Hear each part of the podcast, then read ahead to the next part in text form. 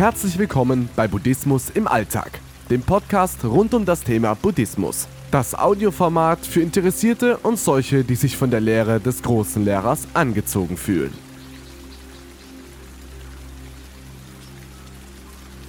Wo ist der Stein? Wenn du einen Stein betrachtest, dann siehst du diesen Stein mit den Augen, die die Lichtwellen dann brechen, an das Gehirn weiterleiten, das dann das Bild erst in deinem Geist zusammensetzt. Alles ist letztendlich eine Versachlichung in unserem Gedankenpalast, die wir bei jedem Bild durchführen, welches wir betrachten. Ist somit dann der Stein in uns, in unserem Gehirn, wird der Kopf nicht schwer durch all die Objekte, die wir in unserem Geist aufbewahren, die vielen Erinnerungen, all die abgespeicherten Bilder. Was also nicht in unserem Gedankenpalast auftaucht, das existiert nicht für uns. Für andere Menschen ja, aber nicht für uns.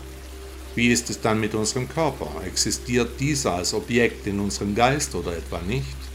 So ist es auch mit den Geräuschen, die es ja auch nur gibt, weil wir da sind, um sie zu hören. Sonst wären es simple Schallwellen, aber eben keine Geräusche. Also der Stein da drüben, ist er innerhalb oder außerhalb deines Geistes? Und wie verhält es sich mit den Dingen, die wir noch nicht einmal wahrnehmen? Welchen Status des Bewusstseins hast du erreicht? Bist du noch ein Suchender oder schon auf dem richtigen Weg? Willst du diese Versachlichung nicht einmal näher betrachten? Wie wäre es, wenn wir unseren Geist auf die nächste Ebene bringen würden, endlich frei von allen Beschwernissen werden?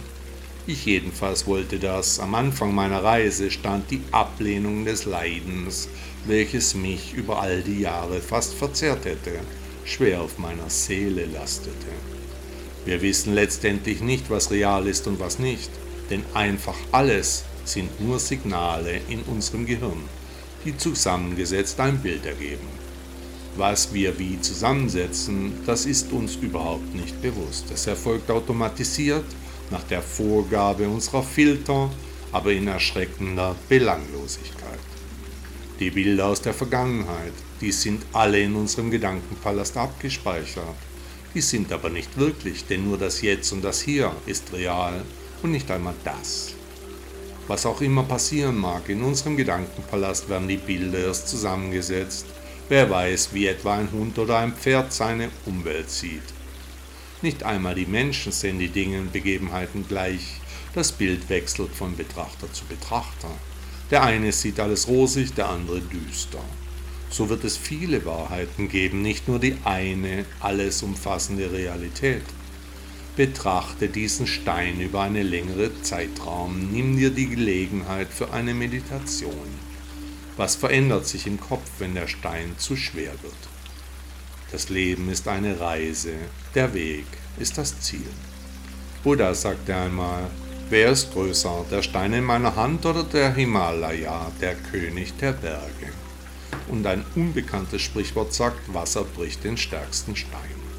Die deutsche Schriftstellerin Louise Bär sagte, und Erde wird zu Stein und Stein kann wieder Erde werden. Also ist es mit der Menschenherzen gar oft bestellt.